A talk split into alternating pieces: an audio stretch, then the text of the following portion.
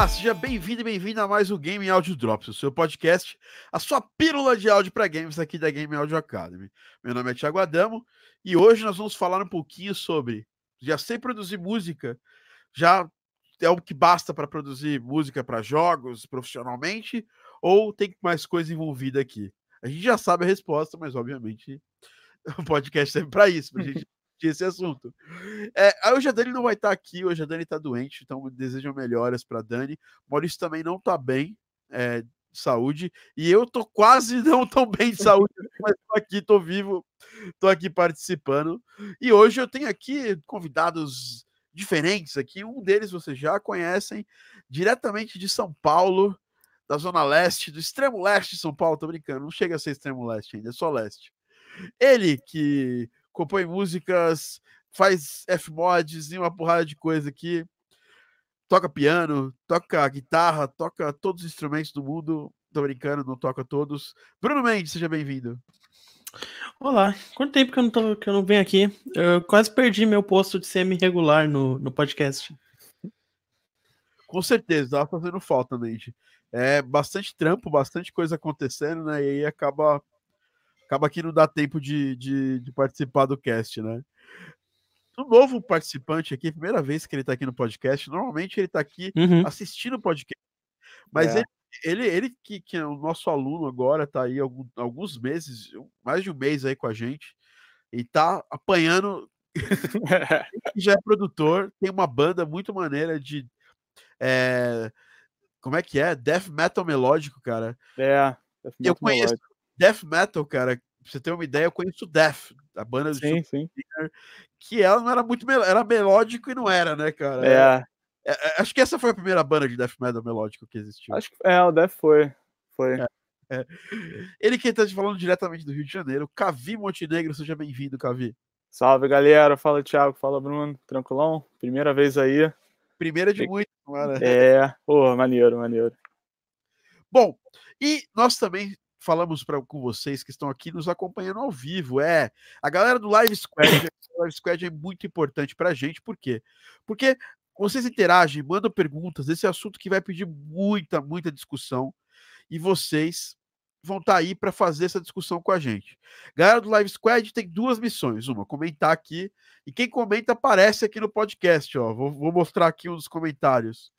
Ó, boa noite. Tanekoshima, nosso dublador de estimação aqui, e boa noite para o Mendossolis e para o que o Fabrício Cohen, salve galera, salve Fabrício, o Wesley, no aguardo, já estão aqui Wesley, não precisa aguardar, ele mandou um fala a gente agora, o Camilo também está aqui, Galera Live Squad, não esqueçam de dar seu like aqui, porque o like ajuda você a continuar vendo os conteúdos desse canal do YouTube. Inclusive, estou muito feliz que o nosso canal do YouTube já ultrapassou os 14 mil inscritos depois de anos. Conseguimos boa. a marca agora com o nosso workshop é, Game Audio Week. Tá rolando muita, muita, muita, muita coisa na internet. a galera tá colando aqui para assistir o podcast e para ficar perto da gente nesse material. Bom, vamos começar a discussão. Eu tenho alguns tópicos aqui para liberar e eu queria usar não só vocês, mas usar também a galera do Live Squad aqui para falar um pouco sobre esses assuntos. Então, nosso tema principal, a gente já sabe, é só saber produzir música basta para fazer profissionalmente áudio para jogos, áudio para games? A resposta é: saber produzir música ajuda, obviamente, a você fazer isso aí, né? E mas não é só produzir música, né? Produzir música é só uma das coisas que você precisa saber e até na produção da música para jogos tem várias diferenças. A gente estava fazendo uma live aqui no nosso, uh, no nosso Instagram agora há pouco. Inclusive, para quem, quem perdeu essa live, ela tá lá no Instagram por 24 horas, para quem estiver assistindo esse podcast ao vivo, né? Pode colar lá depois. E para quem não tiver, eu tenho uma dica, mesmo se você não for meu aluno e tudo mais, eu tenho uma dica muito legal para você. Você pode entrar no nosso canal do Telegram. No canal do Telegram, a gente posta normalmente é, resumo dos materiais que a gente que a gente manda aqui. Esses resumos eles eram só para os meus alunos, mas aí agora eu estou mandando também no canal do Telegram para a galera que ainda não é aluno do curso. Então, se você que não é aluno do Game Audio Academy ainda quer, ó, entra aqui, ó, t.me barra Game Audio Academy, aí você consegue participar lá do Telegram, tá bom? Galera do Live Squad, só mandar seu comentário, dúvida, participação, a gente vai falar bastante disso aqui no nosso podcast. Beleza, pessoal? Então, essa primeira pergunta e indagação que surge, né? Queria que o Mendes já, já falasse, discorresse sobre ela, né? Só saber produzir música basta para fazer profissionalmente áudio para games. Mendes que antes de produzir áudio para games já produzia música, né, né? Então você está certificado aí para falar desse assunto. Ele está envolvido em vários projetos. Para quem não conhece o trabalho do Bruno, o Bruno já trabalhou em projetos comigo, Vigilante Ranger, também ajudou um pouquinho no Mono Wheels Tava no comecinho lá do Gravity Heroes também. E agora ele tá, tá, trabalhando num outro projeto que a gente não pode falar ainda, mas é um projeto enviar, trabalhando com outras pessoas, inclusive. E tá aí sempre fazendo jogos, né, Mendes? Conseguir, tá fir se firmando no mercado agora. Responde essa pergunta pra gente, Mendes. É, é, é possível? É, precisa ter um conhecimento para atuar profissionalmente? Cara, uh eu, na verdade, comecei já com a música já focado em jogos, né? Sempre foi a ideia é, no começo, mas depois de um tempo eu fui percebendo que as demandas do mercado é, para se você faz só música, é, você não supre a demanda do mercado e você vai sempre precisar ter outros profissionais com você é, junto é, principalmente um profissional atualmente, acho que o profissional que está sendo bem visado, que é inclusive o motivo pelo qual é, eu tenho trabalhado constantemente agora, é o profissional de implementação, por exemplo, eu trabalho com Fmod, uh, mas tem outras middlewares também, o ideal é saber mais de uma, se possível. Aprendendo a primeira, as próximas ficam mais fáceis de aprender, né? São conceitos, muitos conceitos são são comuns entre elas, mas enfim. É, e é muito importante para o mercado esse profissional. E se você só sabe produzir música, você entra, você começa a ficar perdido é, porque você não tem essa parte, e aí você vai precisar trabalhar com outras pessoas para suprir isso normalmente, ou até você vai deixar de conseguir trabalhos por causa disso, se for num caso de uma empresa que não vai conseguir contratar uma outra pessoa para fazer essa parte, vai querer alguém que faça tudo num pacote, né? o que é bem comum. É muito mais comum no, no meio indie do que ter mais de uma pessoa trabalhando. É, agora aqui no Brasil a gente está chegando num ponto da indústria em que é um tá ficando um pouquinho mais comum de ter mais pessoas trabalhando, mas não é o, o normal é, do, do meio indie. Então, e fora isso, existem muitas peculiaridades de você fazer áudio para jogos fazer música para jogos, principalmente, assim, focado nesse de música, que não existe quando você está produzindo para fora. Então, por exemplo, uh, esses dias mesmo eu estava conversando com uma pessoa em uma coisa que eu estou trabalhando sobre loudness, por exemplo, ah, as músicas precisam ter um certo padrão de loudness e é legal a gente trabalhar isso antes de levar para middleware para facilitar o trabalho lá e tudo mais. Isso é uma coisa que você praticamente não se preocupa no dia a dia.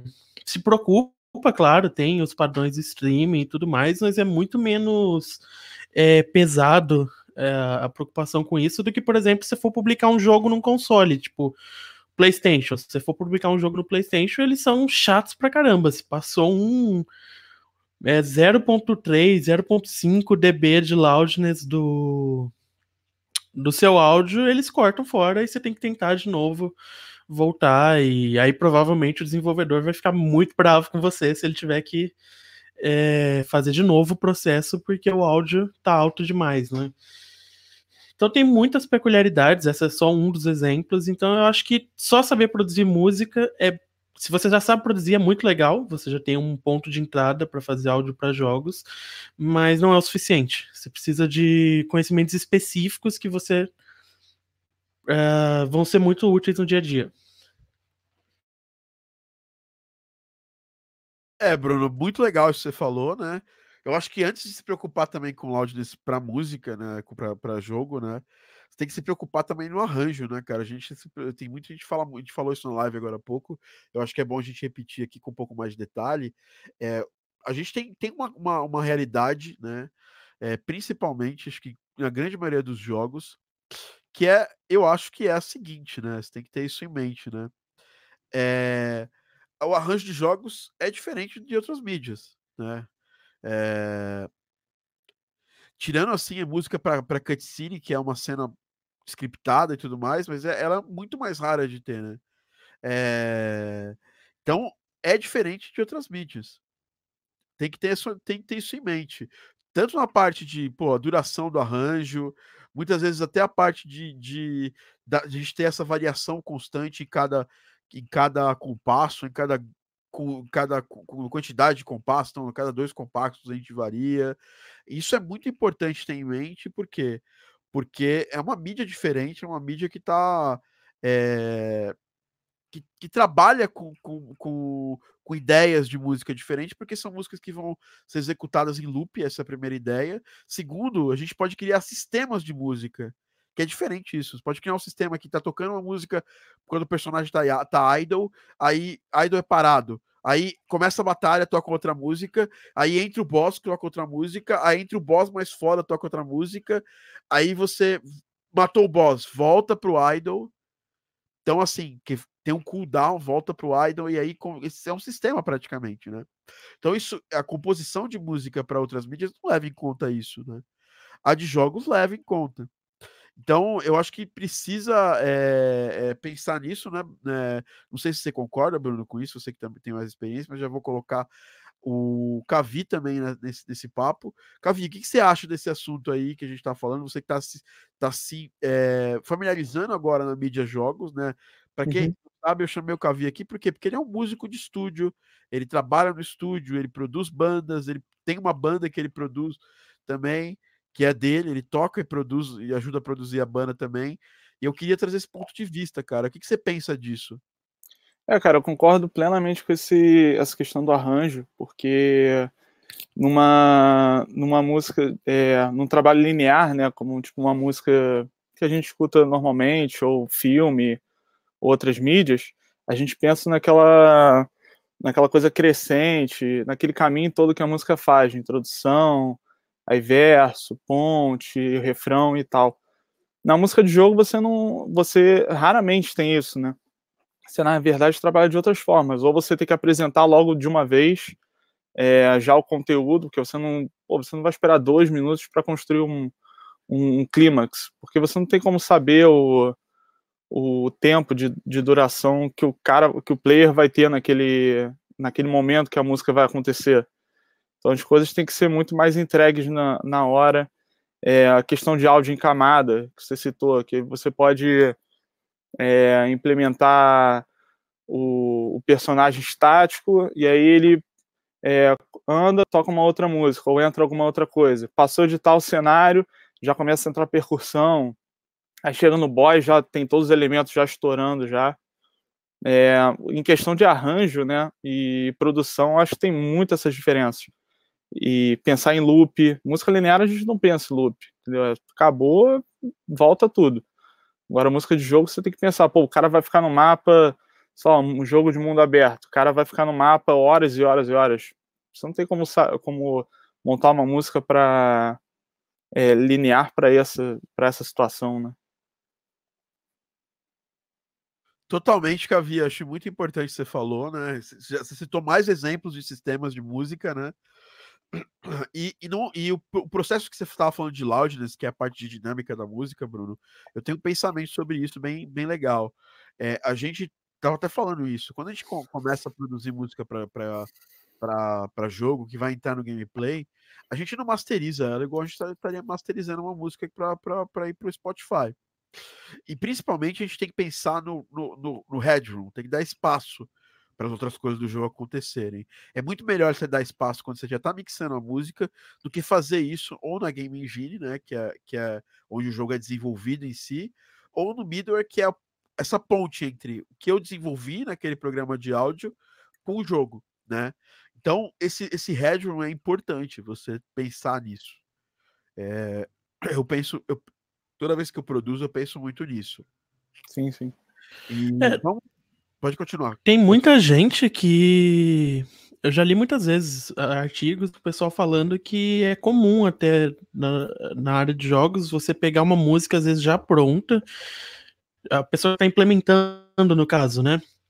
Você pega uma música que já tá pronta e aí você faz, sei lá, passa, corta alguma frequência que pode estar tá fechando, é, conflitando com os efeitos, corta. Ah, tá, tem muita coisa sobrando em cima de 15k, né, das frequências, tem muita coisa no, no extremo agudo sobrando, muita coisa no extremo grave, uhum. que às vezes não é benefício pro jogo. Então, é muito legal é, pensar nisso, porque assim, se você é legal que um profissional que faça música para jogos já saiba fazer isso e já faça na lata, assim. Não Sim. terceirize isso para outra pessoa. É, acho que. Assim, não, não, que isso não possa acontecer, mas é sempre legal a gente buscar fazer essas coisas para ser um profissional mais completo. Acho muito bacana isso. Tem até o comentário aqui do, do Camilo, né? Tem que deixar os vícios de produção de música normal para trás. E quando o Camilo mandou para mim a música dele lá atrás, quando ele estava estudando né, no curso, agora ele avançou bastante no curso e está ali com, na nossa mentoria. É, o Camilo, ele, ele mandou uma música que é eletrônica muito legal, só que ela tinha umas características de música de pista muito forte, entendeu? É... Enfim. E aí ela, ele, é, ele, eu falei para ele, cara, você tem que tirar isso, essa, mudar essa mix da música que ela tá mixada para pista e não para jogos, entendeu? É, eu acho que, que é um ponto importante esse. Quando você faz, pode fazer música eletrônica para jogos e pensar nela e produzir ela com um jeito diferente de música eletrônica para pista. Pista você tem que segurar a melodia para mostrar ali depois do drop ou no drop ou antes ou antes do drop, criar ali um momento para isso acontecer. Nos jogos você tem muito jogo que você já pode apresentar essa melodia desde o começo, porque as coisas têm que estar acontecendo, a ação é frenética e ela você tem que manter o pace. Às vezes você numa música que você está produzindo para uma para um álbum, alguma coisa, você corta aquele clima para poder introduzir de novo. Dependendo do jeito que o jogo é, por exemplo, o jogo é Infinity Runner, você não pode cortar o clima porque o clima está sempre alto, né? A velocidade está sempre alta é, desde o começo, né? Então, é bem importante, não são vícios, são técnicas que você usa para produção de música que vai para pista ou vai para outra mídia e que você precisa dar uma corrigida para produzir para jogos, né?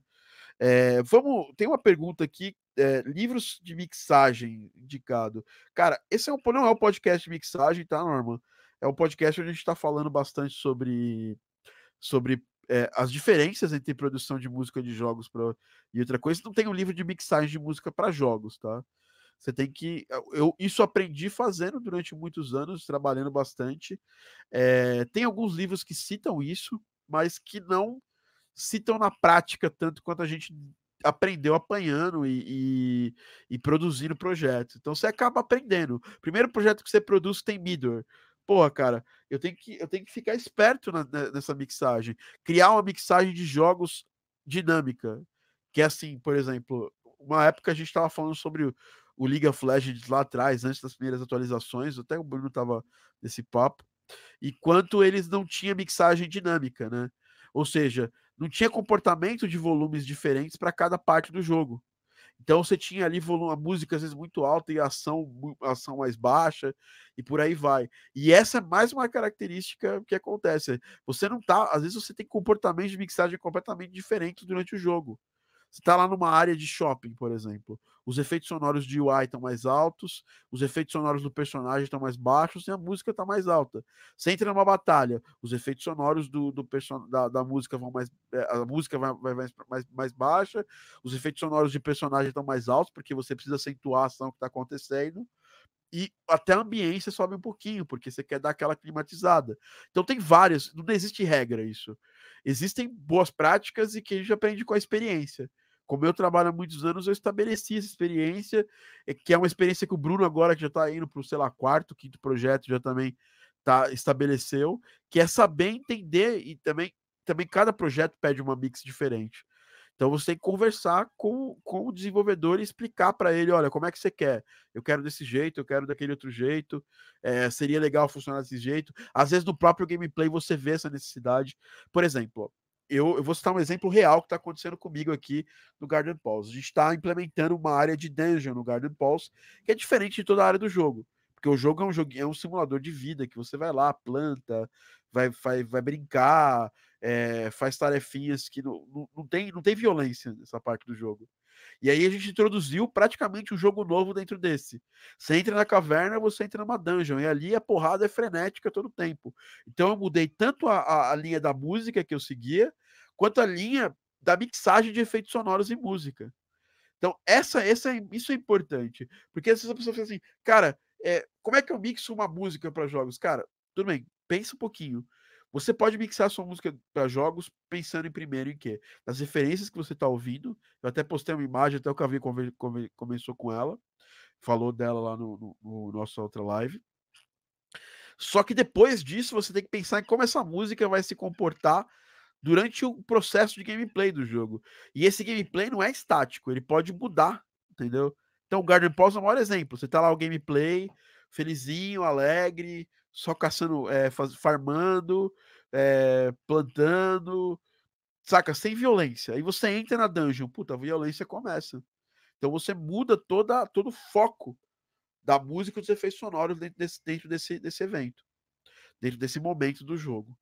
Então, uh, é, eu acho que você a gente fala muito disso de mix no curso. É, eu, vou, eu vou explicar isso com um pouquinho mais de detalhe do que no podcast lá no workshop também, para vocês entenderem, mais visualmente falando.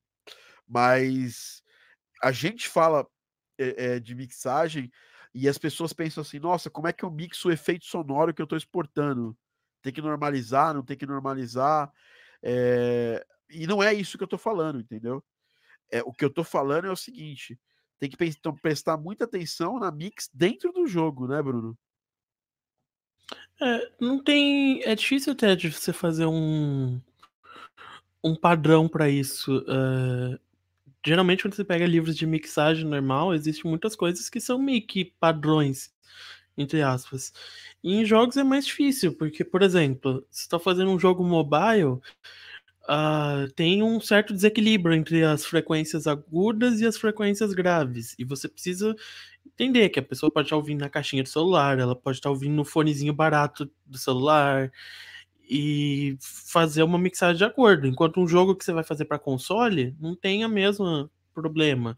Um jogo que de um gênero não vai ter os mesmos problemas de outro um jogo de outro gênero. E dentro do próprio jogo, como o Thiago estava falando, não vai ser a mesma coisa. Então é muito difícil de criar qualquer tipo de de ponto comum entre jogos diferentes que você faz. Existem é, práticas boas para todos os jogos, mas uh, no geral muitas delas são meio que analisar cada jogo individualmente e, e descobrindo o que, que ele precisa e o que, que ele não precisa. E a experiência vai ajudando nisso mais do que tudo. É, experiência ajuda, mas eu acho que também você, você tem que aprender, a partir do momento que você começa a trabalhar nessa área, você tem que começar a aprender a ter um ouvido crítico para como os jogos funcionam. Então, a gente, até o Camilo falou aqui, ó, hoje mesmo estava assistindo uma aula sobre Snap, Snapshot no Fmod, e que vocês falam sobre League of Legends. E a gente fala porque ele evoluiu durante esse tempo. Ele não tinha a mixagem dinâmica, hoje já tem a mixagem dinâmica. World of Warcraft é um bom exemplo de jogo que tem uma mega mixagem dinâmica, né? Acontecendo. E isso é o básico hoje em dia para jogos. Assim, às vezes você fala, puta, isso é super novo, tem muito desenvolvedor e muito cara de áudio que não manja disso. Mas isso é uma parada que a galera dos jogos grandes já faz há muito tempo. E, e, e, como que a gente pensa nessa mixagem? A gente precisa anotar e documentar os comportamentos que o áudio vai ter no jogo.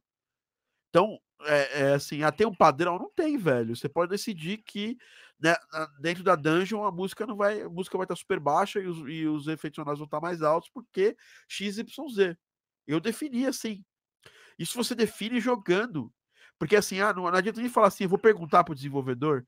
Cara, Perguntar para o desenvolvedor até ajuda, mas não é garantia de que ele vai saber como definir com você.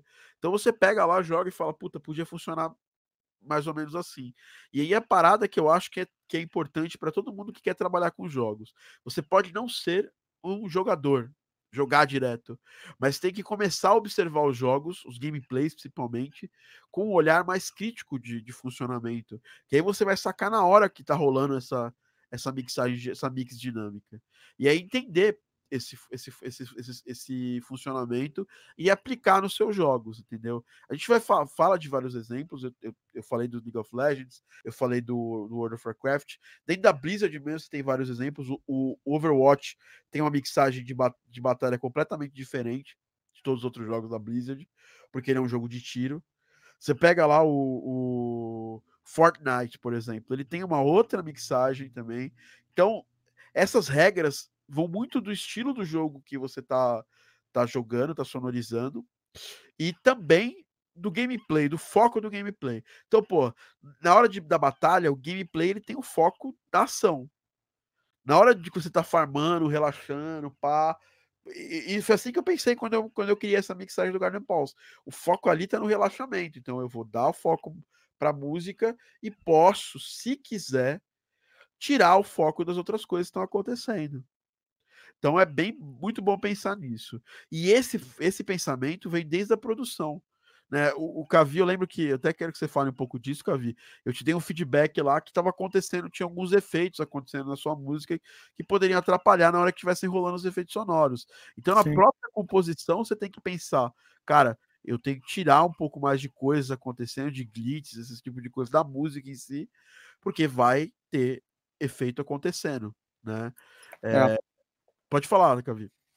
Não, então, é, é isso que, que você comentou, porque eu, a gente, quando entra na, na mídia de jogos, a gente tem que pensar que o gameplay é a primeira coisa, é o foco, não é, não é só música, não é como você fez o efeito sonoro e tal, tudo isso tem que ser justificado no gameplay, é, na imersão do, do jogador na, no jogo, porque senão não tem sentido você fazer uma música foda pra caraca, é, mas Tá, o cara quer jogar um jogo de tiro. É, pô, ele quer sentir, quer escutar a arma, os sons da arma, não quer uma música alta pra caraca, porque isso atrapalha a imersão do, do jogo. Imagina Doom é, se não tivesse nada do, de efeito sonoro, só tivesse aquela música, a música lá socando na cabeça toda hora e você não sente o, o jogo, né? É, o, a questão do feedback que você me deu foi que eu tinha feito a música, e ela tinha uns efeitos que aconteciam de vez em quando. E a primeira que você. A primeira coisa que você falou para mim foi, Cavi, é, tem umas coisas rolando aí, cara, que tiram totalmente o foco do gameplay, cara. Não, não é uma música é, que você vai enxergar fora do jogo, que você vai botar no Spotify e tal, vai escutar ela olhando para o nada. Não, você vai estar tá jogando, então vão entrar outras coisas, vão entrar efeitos, é, os efeitos sonoros e uma coisa vai atrapalhar a outra. Então, assim, é saber medir a mão. Tipo, pô, eu vou secar aqui é, para a implementação dos efeitos sonoros. É, a questão da ambientação também. Pô, você vai jogar um Resident Evil, por exemplo. Cara, é, é toda uma imersão. A música não pode estar socando na cara, porque senão, pô, tu tá escondido. Um jogo, qualquer jogo de terror, tu tá escondido. Pô, música alta pra caraca ou uns efeitos sonoros espalhados, pô, você não, não fica aquele clima de tensão, não gera essa tensão.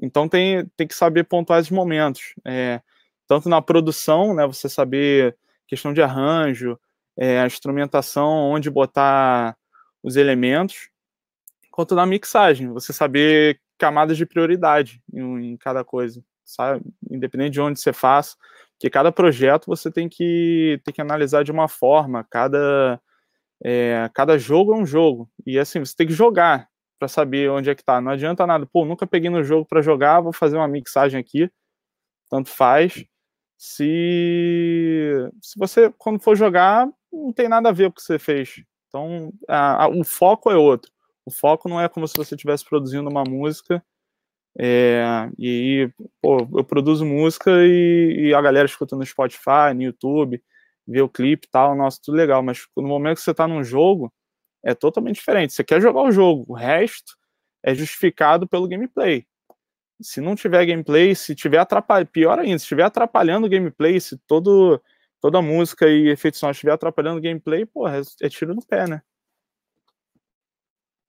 Totalmente, cara. Acho que você pô, foi muito, muito preciso aí nas suas colocações, principalmente porque às vezes aí pode surgir uma pergunta, cara, mas legal, e eu não tenho gameplay, preciso pro, produzir a música. Legal, uma hora você vai ter o gameplay, concorda? É, o jogo não vai ficar pronto o gameplay dele, o cara vai lançar no mesmo dia, a menos se for uma Game Jam e tal, aí dá para entender esse tipo de coisa. Mas tem o trabalho pós-Game Jam que eu acho sempre que é necessário que as pessoas façam para poder mostrar o trabalho que foi feito na Jam é, de uma forma mais com mais qualidade. E Bruno, o que, que você acha disso, cara? Bom, é, sobre essa questão do jogo, do, do gameplay do jogo, uh, também tem um lado que dependendo do tipo de jogo que você estiver fazendo, você vai ter referências muito claras em outros jogos que também dá para você saber, assim, não vai ser 100% tiro no escuro, algumas vezes. Algumas vezes vai, mas da maioria das vezes que você vai ter que fazer uh, algo mais no escuro, é que nem você falou, é numa jam ou num projeto bem pequeno que tem menos exigências uh, quanto a isso. Agora, no dia a dia tem muitas ferramentas hoje em dia para você conseguir jogar o jogo. Uh, a mais simples é o desenvolvedor de passar uma build com áudio lá para você sentir como tá. É, se você não estiver participando do processo de implementação desse áudio no jogo, e se você estiver participando, as middlewares têm ferramentas para você conseguir não só é, jogar o jogo com áudio, mas mexer nesse áudio desse jogo em tempo real. Então, é, é sempre importante você fazer isso com o jogo. E muitas das escolhas que você fez sem o jogo, você vai mudar quando você tiver o jogo lá. Isso é fatal. Exatamente. Diferente de uma outra mídia que você manda a música, ela é aprovada. Depois que a música tá no jogo, ela muda. Eu explico isso sempre para os clientes, porque eu posso mexer numa música, até às vezes no arranjo, dependendo de como tá, tá, ela tá funcionando dentro do jogo com gameplay. A gente sempre tem que, quando faz um orçamento, também pensar um pouco nisso, porque isso pode acontecer. Né? Tentar ali pensar um pouco mais de tempo para fazer esse trampo que pode acontecer. E exatamente, Bruno. A gente sempre revisita o jogo antes dele sair. É importante ter esse pensamento, é importante ter esse foco. Uma pergunta aqui, na verdade, nem é uma pergunta, um comentário que o Norman Haidt fez, que é Nier Automata é genial nesse aspecto de música dinâmica. Totalmente. Na verdade, o Nier Automata, ele tem, ele tem quase um crossfader entre, entre a música e um glitch da, é, entre a música com maior qualidade, a música com menor qualidade. É, é, um sistema de música muito legal, que inclusive eles fazem. Ele, eu não vou entrar em detalhes aqui sobre isso, porque a gente precisaria gravar um podcast só para falar do Nier, do som do Nier, mas eles usam uma parada que que até estava na palestra deles, é, na GDC, que eles mostraram isso, que é raycasting de áudio. Raycasting, para quem não sabe, é, é, você quebra toda, todo, toda a área de um jogo, né? E mostra essa área e, e, e, faz mudanças gráficas ou de, ou de, de, sei lá, de qualquer coisa que você quer mudar através desses pequenos quadradinhos que você separa na, na área do jogo, né? E para áudio ele faz isso, ele tem áreas de áudio que vão mudando de acordo com as suas movimentações. Então esse é o raycasting. Inclusive eles usaram Wise no, no, no Gear e eles fizeram todo. A galera da, da Audio Kinect fez sistemas específicos para Square Enix para desenvolver esse áudio do Nier. Então é um áudio muito foda. Com certeza, Norma. Uh, uma pergunta aqui, né? Os compositores que eu acompanho são pianistas ou tecladistas. Como meus estudos são voltados para guitarra, eu tenho receio de, que, de não conhecer sobre esses instrumentos faça diferente. Diferença. Estou correto? Cara, eu acho que não. É, eu sempre recebo essa pergunta Fabrício, é, sobre, ah, cara, eu não sou instrumentista. Cara, saber o instrumento é legal? É legal. É obrigatório? Não é obrigatório. Eu, por exemplo, sou um péssimo instrumentista em todos os instrumentos que eu sei tocar, mais ou menos. E. A, por quê? Mas, mas por outro lado, eu, eu toco e corrijo muito rápido no, no, no piano roll. E eu conheço compositores geniais que não tocam bem nenhum instrumento e eles são muito bons, ou em partitura ou no piano roll. A grande linguagem da, da, da, composição é o piano roll. E o piano roll você não precisa saber tocar no instrumento. Obviamente, quanto mais você for avançando, mais o funcionamento do instrumento, a tessitura, quais notas de brilho desse instrumento é bom saber, tá? E também saber tocar ajuda você a poder criar, usar sua criatividade para compor. Então, você saber tocar teclado, saber tocar um piano, saber tocar um. Até guitarra ajuda também. Te ajuda a, a desenrolar o que está na sua cabeça para o computador. Entendeu? Mas não é uma obrigação. Né? O que você acha, Bruno? Você que é instrumentista também. Mas muitas das vezes passou anos aí compondo sem instrumento, né? É, eu comecei na guitarra. Eu fui aprender o piano, eu já compunha um tempo, eu fazia no Guitar Rig, cara. Não sabia nem ler partitura quando eu comecei lá, muitos anos atrás, a fazer música. Então, é, não, não use o Guitar Rig, gente. É, mas. Tá falando do Guitar Pro, acho. É, o Guitar Pro, o Guitar Rig é o de efeitos da, dele, da tá? O, o Guitar Pro, na verdade eu não usava nem o Guitar Pro, eu usava o Tux Guitar, que é open, open source do, do Guitar Pro. É tipo um, um Muse Score pro Sibelius. Esse é o raiz, esse é o raiz. É. Mas assim, eu acho que ter um conhecimento em um instrumento, qualquer que seja, inclusive a guitarra, ajuda pra caramba. É, mas assim, não precisa. Não é isso que vai fazer a grande diferença. Eventualmente, pode ser interessante você pegar uma controladora com teclas e talvez aprender ali o básico. Você não precisa virar um instrumentista, você não precisa virar um tecladista. Eu mesmo sou um péssimo pianista. Eu estudei piano, mas eu sou péssimo. Nunca é, quis me desenvolver no instrumento, então nunca peguei o instrumento a fundo para ficar aprendendo a tocar melhor. Uh, o que eu recomendo bastante de você pensar assim, como no caso de você ser um instrumentista, eu recomendo que você não deixe a sua composição ficar presa naquilo que é, é a sua limitação como instrumentista. Então, por exemplo, eu componho demais no, na controladora atualmente. E eu te, preciso sempre me vigiar para isso não acontecer, para as minhas limitações como pianista não influenciarem a minha composição no, e eu fazer coisas. Ah, se precisar botar no piano roll, tem que botar e coisa do tipo. Então, na real, saber um instrumento pode até ser ruim nesse aspecto. Você pode. As suas limitações do instrumento podem transferir para para sua música de uma forma negativa. Então, acho que não tem uma verdade definitiva nisso.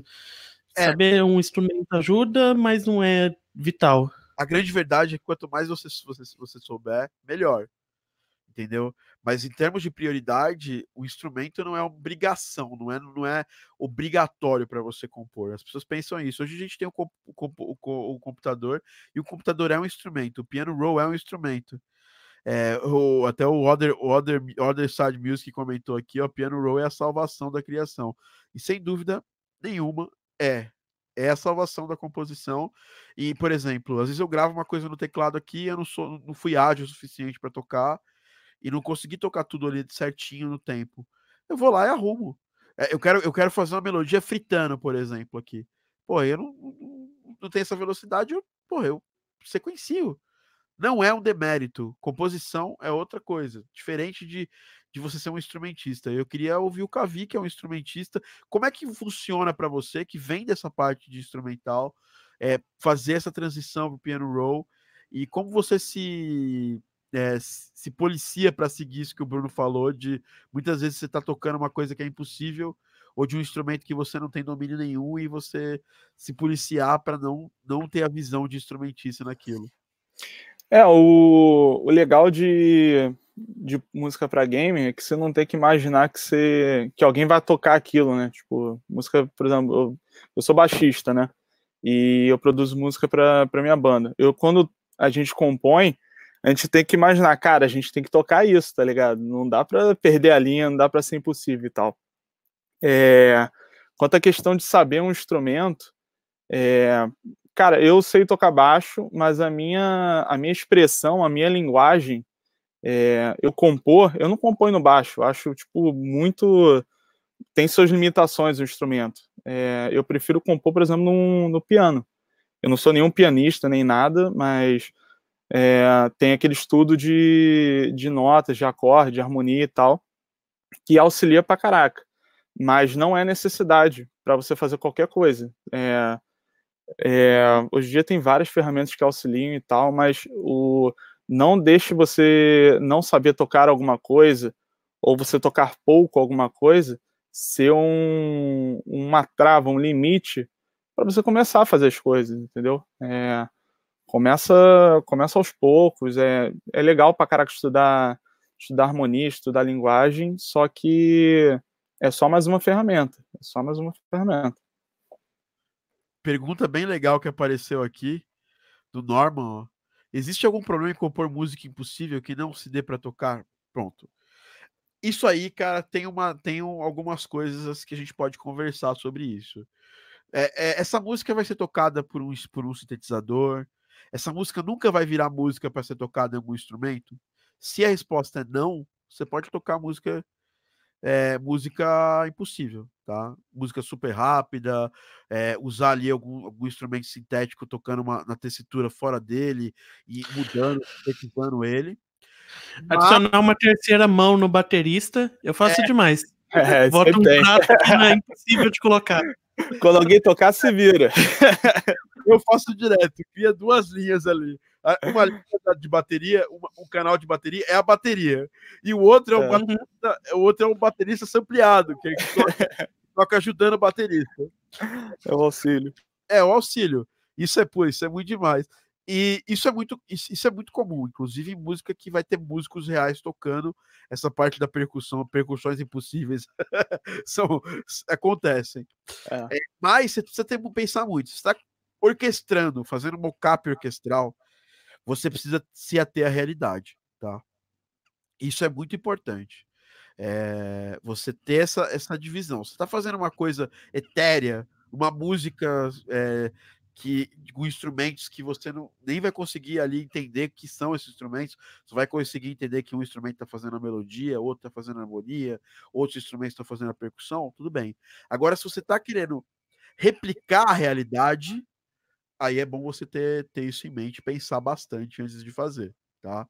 Então é uma pergunta meio, meio é uma pegadinha assim, mas dá e muitas vezes funciona, né, Bruno? O que, que você acha?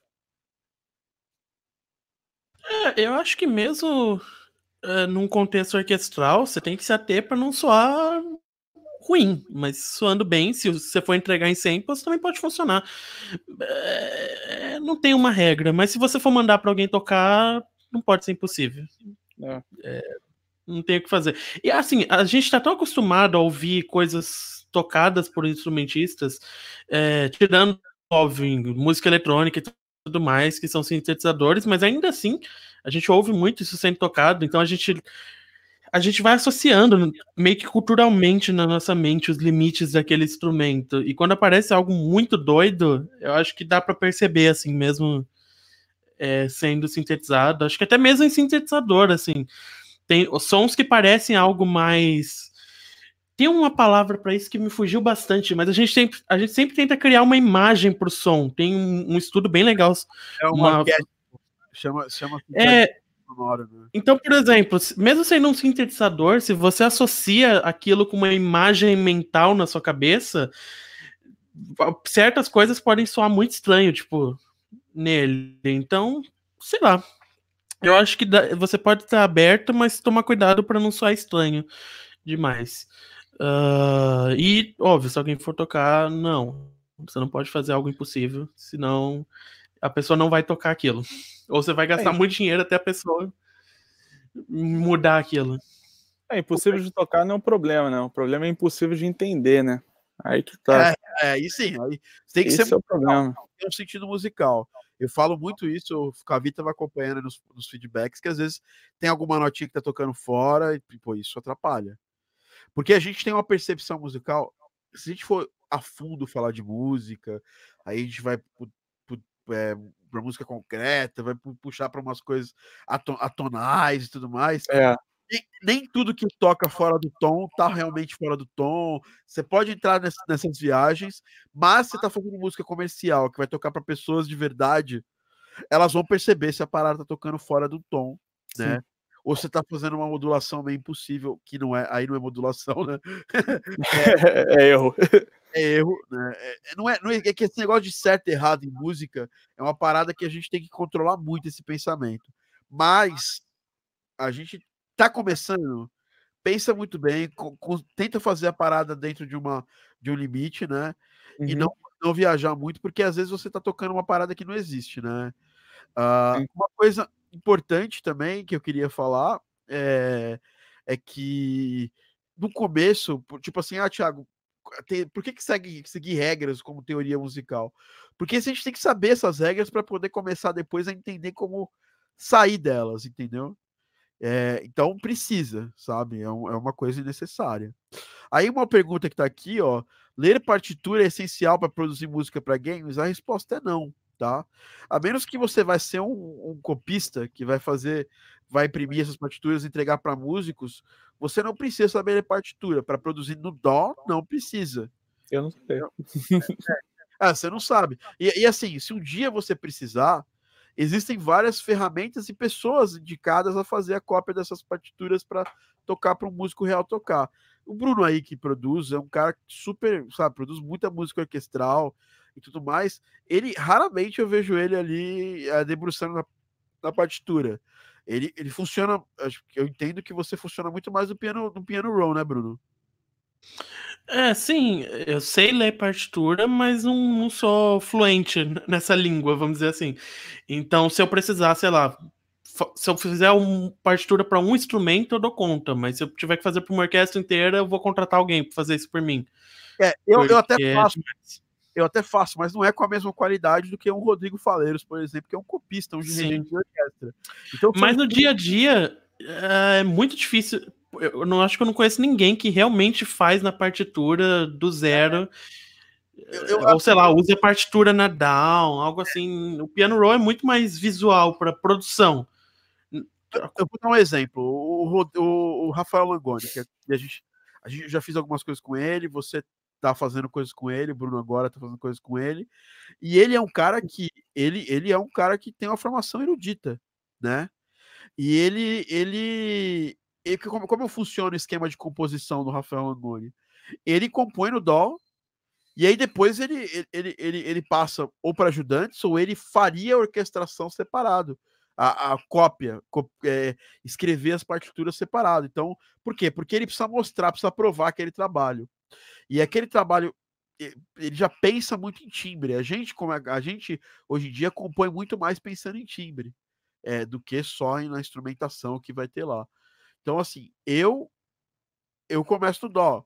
Lá atrás, sei lá, 10, 12 anos atrás, eu começava na partitura, eu usava um score. Mas hoje eu nem, hoje, hoje se eu precisar fazer isso, nem vai ser uma coisa tão fluida para mim, entendeu? Então acho que a gente tirou sua dúvida, Júlio. Você, você, Cavi, nem, nem, nem lê partitura, e tá aí fazendo músicas fodas, né? É, eu sei por, assim, eu sei por alto, mas se for para acompanhar a partitura, cara, é aquela coisa catando, catando grão, tá ligado? É, é onde é que é, conta a linha. É. Muito devagarinho. Eu acho que se eu precisar gravar alguma coisa na partitura, eu vou seguir esse mesmo, esse mesmo esquema. A gente... lendo direto. É. Mas por quê? Porque não é o nosso foco. O nosso foco é compor. Nosso foco não é ler partitura para compor. E a partitura te ajuda em várias coisas. É, é, um sistema muito interessante, até por isso que é um sistema secular aí, que está aí há, há muitos e muitos e muitos e muitos e muitos anos e, e vai continuar para músicos. É, é, é uma linguagem universal para música, né? Mas o piano roll também é uma linguagem universal para música, é uma linguagem nova e ela é uma linguagem que até eu diria até mais democrática para música, né? Hoje em dia. Eu sobre esse negócio de ler partitura uh, e esse monte de coisa, eu tenho uma, um pensamento na minha cabeça que é assim: uh, você perguntar para mim, ah, eu deveria estudar, saber como ler partitura? A minha resposta sempre é ah, talvez. Pode ser útil, pode ser uma coisa que vai fazer diferença em algum momento. Pode ser legal saber, mas necessário não é. Quase nada na música é 100% necessário. É, por exemplo, eu sou uma pessoa que eu não treinei tanto o meu ouvido para tirar coisas de ouvido e coisas assim. Agora eu cheguei em um ponto onde eu tô precisando bastante disso E tá sendo um processo de ter que aprender, assim, pegar e ouvindo e tirando e fazendo um monte dessas coisas. Então, assim, uh, eu é até engraçado isso, porque eu ouvia muito que fazer isso era vital, que assim, você não consegue trabalhar sem fazer isso, sem ter um ouvido treinado, algo do tipo. E eu cheguei até aqui sem isso. Agora estou precisando e vou correr atrás, mas assim, eu cheguei até aqui sem isso. Muitas pessoas é, famosíssimas e, enfim, ótimos músicos chegaram até onde chegaram sem ler partitura, sem ter o ouvido treinado. E não tô nem falando de ouvido definitivo, porque isso é biológico é, e você nasce ou não. Isso não é treinável. Mas assim, ter tudo na música é isso. Pode ser legal, pode não ser, depende do seu foco, depende do que, que é mais importante para você nesse momento, do seu tempo. É só importante você não querer pegar tudo de uma vez e falar: não, agora eu vou aprender partitura, vou aprender a solfejar, vou aprender a fazer isso, a fazer aquilo, vou estudar harmonia, vou estudar aquilo outro. Que você não vai fazer nenhum desses estudos direito e a utilidade deles vai sendo comprometida. Então, eu, eu acho que o importante é você pegar uma coisa aprender, fixar e ir para a próxima. Sim, sim. Não tem muitas verdades sobre uma ordem definitiva ou algo do tipo. É sempre bom, né? Você aprender nunca é demais, né? Tipo, ter mais conhecimento, somar conhecimento nunca é demais. O problema é você tornar, tornar isso, né? Que é uma ferramenta, uma prioridade para você deixar de fazer alguma coisa. Tipo, ah, teu trabalho, você Onde é que é seu foco? Qual é seu norte? Pô, eu quero produzir. Pô, tem necessidade de você ler partitura?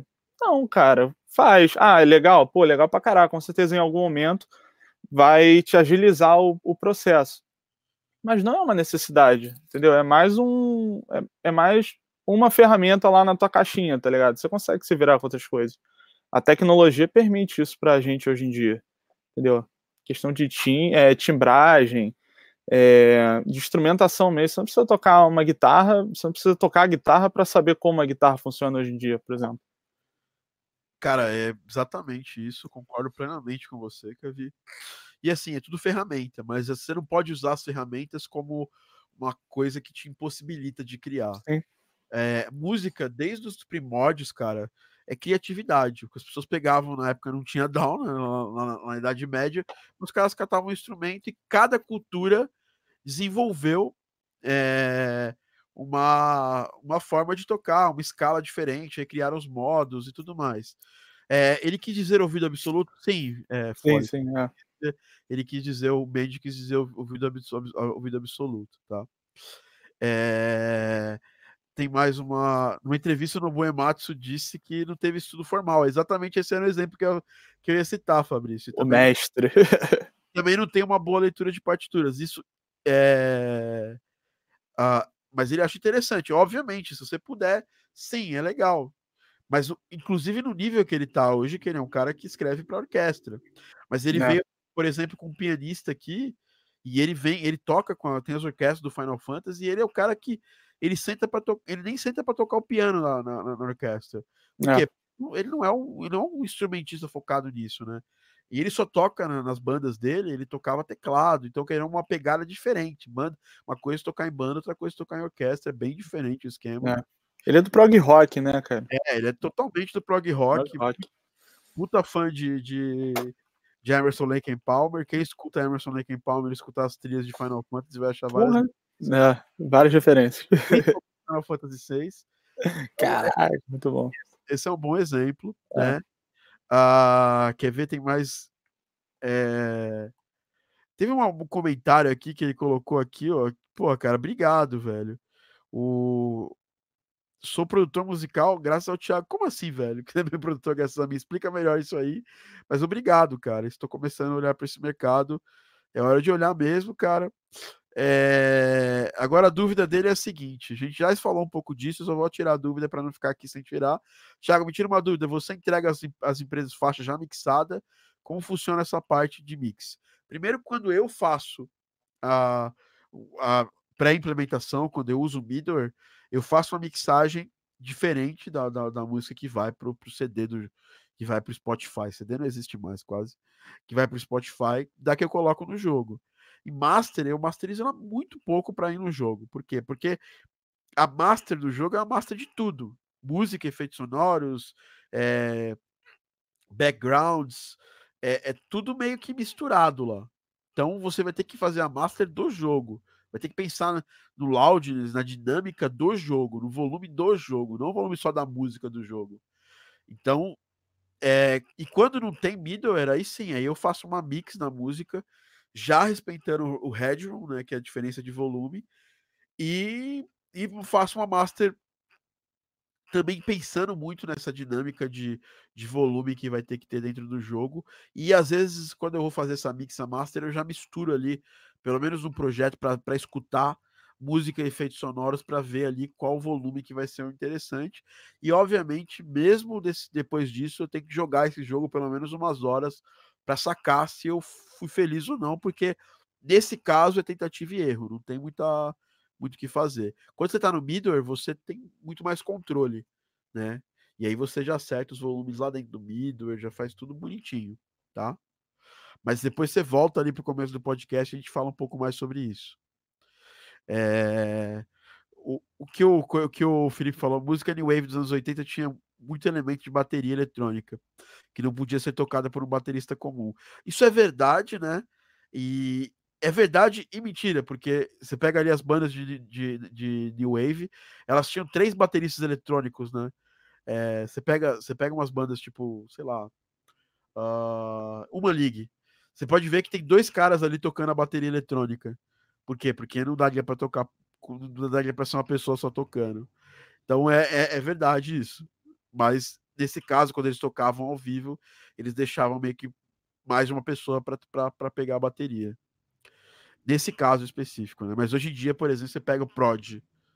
O Prod tem coisas ali que não daria para tocar na bateria, tanto que o baterista, às vezes, é, quando alguém vai tirar essa música, por exemplo, Pendulum tirou uma música do Prod em uma época, e aí ele teve que mudar bastante arranjo da bateria para poder conseguir acompanhar aquele ritmo maluco. Ah, tem mais, vamos ver se tem mais algum comentário, né? Lembrando, pessoal, né? Live Squad é comentário mais like, mais comentário participando para a gente poder responder as últimas perguntas. Já chegamos aqui, é, estamos pertinho da uma hora de podcast. Então, agora a gente vai separar para tirar dúvidas sobre assuntos que todo mundo entendeu. É, é bom especializar no estilo musical ou aprender o máximo de estilos possíveis? Depende do seu caminho, cara. Eu acho que é muito, é muito, é, é, é tem muita, muitas vantagens e desvantagens para cada coisa que você for seguir. Se você for ser um especialista de um estilo musical, você precisa ser um cara foda, bom, começar a construir seu caminho para que as pessoas te enxerguem como cara desse estilo no, no, no, por exemplo, Darren Corb do Bastion. Ele só faz aquele estilo de música do Bastion, assim, tem variações nos outros jogos, mas ele dentro daquela daquele estilo específico dele, ele tem a, a linguagem musical dele. O Dani Baranovski, que é amigo do Rafael Langoni, também é nessa pegada. Ele tem um estilo bem próprio dele. Mas você pega, por exemplo, o Jake Kaufman. Ele, porra, faz uma porrada de estilos diferentes. É... E com isso ele consegue pegar mais projetos. E é possível, dentro do seu estilo, estabelecer uma linguagem mais, mais abrangente, né? Por exemplo, eu faço muito música eletrônica, mas por exemplo, no Garden Pause eu estou fazendo uma, uma, uma, eletrônica um pouco diferente, mais, mais atmosférica, tem ali muito piano e tudo mais. Então, eu estou acrescentando isso no meu estilo. Tô, eu já fiz música cubana, como música samba, por exemplo, música eletrônica com samba, tipo Pitbull para um jogo, jogo gringo, Redball. E, puta, já fiz muita coisa diferente, mas hoje eu, tenho, eu sou mais conhecido por um estilo, mas tem gente, tem gente que é generalista, que é foda demais, e que consegue ali uma assinatura muito forte. Então, não tem melhor e pior. Tem o uhum. caminhos que são possíveis, né? E que podem ajudar no mercado. O Bruno, por exemplo, musicalmente, ele tem uma assinatura, uma assinatura é, é muito particular dele, né? É, e, e, e eu acho que ele aproveita as vantagens disso e tenta diminuir ali as desvantagens, né, Bruno? O que você pensa disso? É, eu concordo. É... Eu sou, eu acho que os dois caminhos eles têm vantagens e desvantagens. Uh, você vai ter que lidar com algumas desvantagens de ser mais especialista, uh, mas assim, uh, em ambos os caminhos você vai precisar ser muito bom é, naquilo que você faz. Mas, por exemplo, o generalista, às vezes você vai ter que ser muito bom em, pe em, pegar uma coisa, absorver qual é a fórmula daquilo e replicar essa fórmula muito bem. E, cara, por exemplo, eu que sigo mais o caminho do especialista, isso para mim é difícil pra caramba se eu for pegar um estilo novo e tiver que fazer, demora um bom tempo, eu teria que estudar bastante e tudo mais. Agora, uh, tem algumas pessoas, o próprio Rafael Langoni, que o Thiago estava falando antes, já apareceu aqui algumas vezes, ele é um monstro. Ele pega qualquer coisa e faz, e faz uma velocidade enorme, de uma qualidade enorme. Uh, talvez não tenha tanto uma assinatura tão própria, Depende. No que ele, ele faz mais, ele tem uma assinatura muito boa. É isso aí. Mas, por exemplo, se ele for fazer uma coisa que não é da, do que ele faz mais, não vai ter uma assinatura tão grande, mas vai ser muito bem feito. Eu, que eu acho que esse é o, o, foco. Se você quer ser generalista, você tem que fazer bem feito tudo que você faz.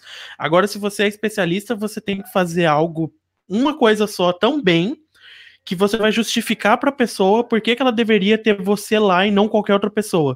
Não, por exemplo, um generalista que vai fazer aquilo bem, mas, mas você não tem aquele que a mais que você tem que oferecer. Você... Então são dois caminhos, os dois têm pontos positivos e negativos, e os dois são difíceis de chegar. Tipo, chegar, eu digo assim, chegar num ponto que você fale, eu sou um generalista muito bom, eu sou um especialista muito bom. É, eu acho legal citar isso, porque muita gente coloca o especialista como se ele fosse melhor que o generalista. E, cara, isso não é verdade de forma alguma. É, é porque geralmente, assim, quando a pessoa quer algo muito específico, ela vai buscar o especialista justamente por esse algo a mais. Mas, por exemplo, para trabalhar em house numa empresa, os caras dificilmente vão contratar um especialista. Porque eles vão. Se precisar fazer um jogo diferente, precisa fazer uma coisa diferente, o cara pode não pode não dar conta. Eu então... acho que então depende muito também. Se for, por exemplo, para uma Blizzard, por exemplo, todos os jogos da Blizzard têm uma assinatura de, de música muito, muito própria. E aí daria para esse especialista, porque todas as trilhas da Blizzard são orquestrais, aí o cara que é um, por exemplo, a maioria dos compositores da Blizzard tem essa, essa linguagem. É, ao, ao passo que o cara que é um especialista, ele tem um pouco mais de destaque porque ele cria uma assinatura. Mas tem caras que eram especialistas, foram especialistas no estilo e foram generalistas durante essa época. Você pega a galera antiga, né? Por exemplo, Yuzo Koshiro. A gente conhece ele pelo Streets of Rage, certo? Mas ele fez muita coisa antes disso. Ele fez ActRaiser, ele fez Shinobi, que tinha também assinatura bastante dele. Mas, por exemplo, ActRaiser não tem muita assinatura dele. Tem vários jogos que ele fez que você nem sabe que foi o Yuzo Koshiro, por quê? Porque ele estava ali atuando mais como, como um, um, um, general, como um generalista, né? Mas, ao passo que você pega os especialistas, né? E eles estão. É, eles conseguem um pouco mais de destaque. Mas eu acho que, cara, eu acho que é mais fácil você entrar no mercado, né, como, como, como um generalista, e depois criar essa linguagem para especialista e para trabalhar como especialista na área, tá? Vamos dar uma olhada aqui nas perguntas, enquanto os meninos saíram aqui. Acho que eles foram no banheiro. é, tem muita, muito comentário aqui. Foi mal, voltei, foi mal. Mandaram bem no comentário. É, já vi o Thiago falando a respeito disso. Se for possível aprofundar, é possível entrar no mercado de música para games especializado apenas na composição de trilhas? Sim, Júlio, é, é possível. Mas é bom saber um pouco de tudo, né? É bom ter um pouco de controle, né? É, e ter um pouco de possibilidade de, de aprender um pouco de tudo, tá? É, porque, pô, é, é, é interessante. Até para você saber qual a sua empregabilidade, qual a sua, qual a sua facilidade de fazer efeitos sonoros. E uma vez que você já produziu, mesmo que para estudo efeitos sonoros, eu acho que te ajuda a ter uma noção do, do, do todo, do geral, entendeu? Mesmo que fosse só para estudo, tá bom? Então, acho importante saber. Fazer, você pode ser ali um compositor, porque eu gosto de fazer música, mas a empregabilidade de um cara de efeitos sonoros de implementação, é o caso do Bruno aqui. Ele era o cara 100% de, de, de, é, de, de música, só fazia música. E aí agora ele se encontrou como cara de implementação e conseguiu jobs porque ele era o cara especial que sabia mexer muito bem com Fmod. Precisei dele num projeto que era. Ele fez música comigo também, mas é, precisava de alguém para ajudar no Fmod a implementação. Ele foi lá e bateu no peito isso aí, estudou pra caramba Fmod, fez o curso de Fmod, fez o módulo da Game Audio Academy, fez a parada toda, né? É... E aí ele, ele conseguiu se especializar é, nisso e foi uma, um diferencial dele. Talvez pela música ele não teria ter, ter ido tão rápido assim, conseguindo vários trabalhos como ele conseguiu. E ele quase conseguiu uma vaga CLT aí. E por causa desse quase conseguir uma vaga CLT, chamaram ele para vários freelas para fazer, para fazer esse, esse trabalho e também música. Né? É, e o, até isso cai um pouquinho naquele, naquela conversa do especialista de novo. Porque eu, como eu faço uma música bem específica, é, eu teria que buscar um público mais específico, enquanto no, na implementação, não, todo mundo precisa, e a, a demanda é alta e a oferta do mercado ainda é baixa uh, aqui no Brasil. Então, eu acho que trabalhar só com trilhas é um caminho possível, mas sinceramente, uh... é um diferente. Eu acho que vale, eu acho que vale muito você experimentar tudo, porque eu me achei na, na implementação. Uh, nunca ia imaginar que isso ia ser tão legal assim, que eu ia gostar tanto e buscar isso tão a fundo. Uh, e, e foi uma coisa totalmente assim, foi uma necessidade que acabou surgindo. Uh, não ia ser eu que ia fazer o primeiro projeto que eu fiz a integração, mas acabou acontecendo de eu fazer e foi incrível, foi uma coisa que eu me achei. Então, às vezes você faz uma coisa com efeitos sonoros e você gosta pra caramba, às vezes você pega o middleware e você gosta pra caramba, e isso vai aumentar suas chances de trabalhar, porque, como eu falei lá no começo da, desse podcast, eu falei que é muito raro você ter várias pessoas numa equipe. Isso não é comum no meio indie. Então, quanto mais expertise você tiver, maior a chance de você conseguir um trabalho no meio indie. E aí, essa decisão que você tomou lá atrás de assumir fazer isso, porque foi uma decisão, né? Você podia falar para mim, não, não quero, é, pô, não, não tô afim, só tô afim de fazer música nesse projeto. Ela foi decisiva para você continuar a se manter um cara único, né? No, no meio que, por exemplo, eu tenho vários. Ah, o Bruno, Bruno era meu aluno, aí foi trabalhar comigo. É, e aí, nesse projeto que eu tinha chamado ele para ajudar, para ser um assistente no projeto, ajudar fazer música e fazer também outras coisas. Ele foi o cara que abraçou o Fmod e falou: Cara, não, eu não, eu não, eu não manjo ainda muito, mas eu vou pegar e vou, e vou, e vou destrinchar a parada para poder te ajudar. E aí eu ajudei ele muito no começo, expliquei mais ou menos as coisas, mas daqui a pouco ele já tava, pô, tinha engolido a parada. E isso foi o diferencial de carreira dele hoje. Hoje eu, eu, falo para você assim, por exemplo, alguém veio perguntar para mim, pô, legal, é, preciso, preciso fazer um projeto aí que tem Fmod. Quem que você indica tirando você? Pô, indica o Bruno. É, não tem jeito. E aí é, é uma, é uma puta abertura para todo mundo. Isso eu falo isso para meus alunos e para não alunos também é, é, se especializar, entender muito a, a, a, ferramenta, mas não só entender a ferramenta, entender toda a parte de, de conceitos da ferramenta, é, que permeiam essa ferramenta, porque é um espaço que está aberto, entendeu?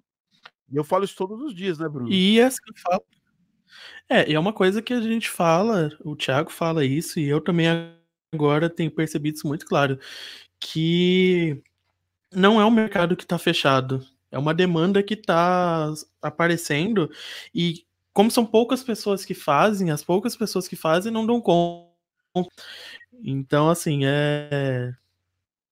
É literalmente isso. É uma coisa que indo atrás está perdendo tempo nesse momento. Exatamente. Ó, que Porque tem... isso vai ser tão vital que você não vai conseguir um trabalho na área sem ter no mínimo alguma noção disso. Nem que seja para trabalhar junto com outra pessoa.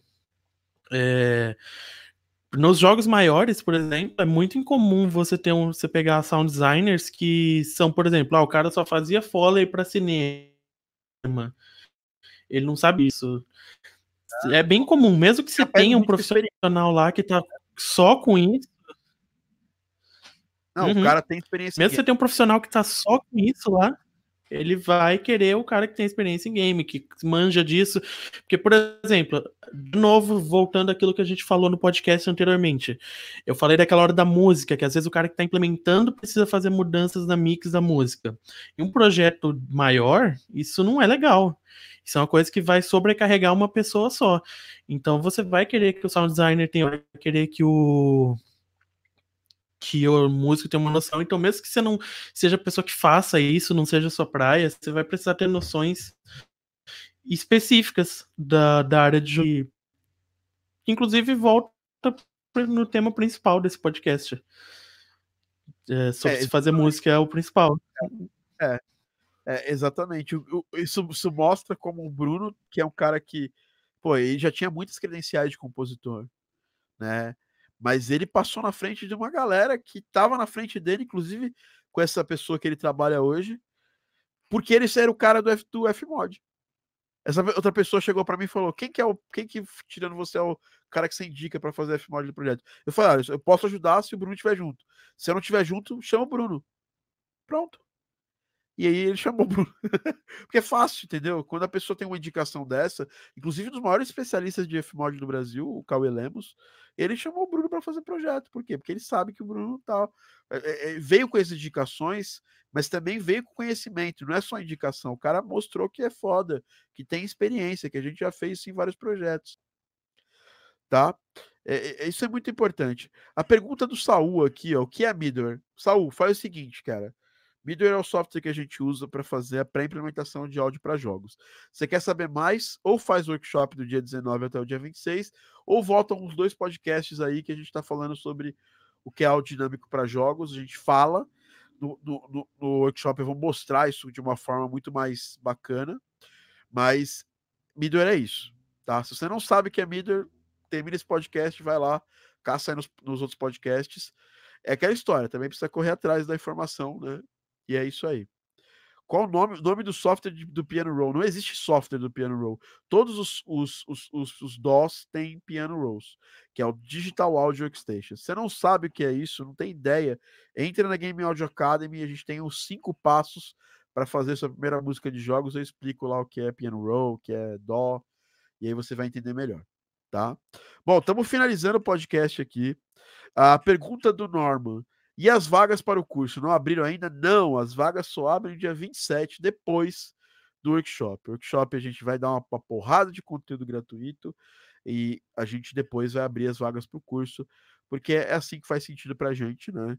É, esse workshop é novo, não é o mesmo material que saiu no, no, no, começo do ano, é um outro workshop, é um outro material, eu estou gravando agora, tá? É, e tem uma discussão só para finalizar, né? O, o, o Other Side falou: o mercado de games já passou de cinema. Semana passada essa notícia. Aliás, o, o mercado de games já passou do cinema faz tempo, tá ligado?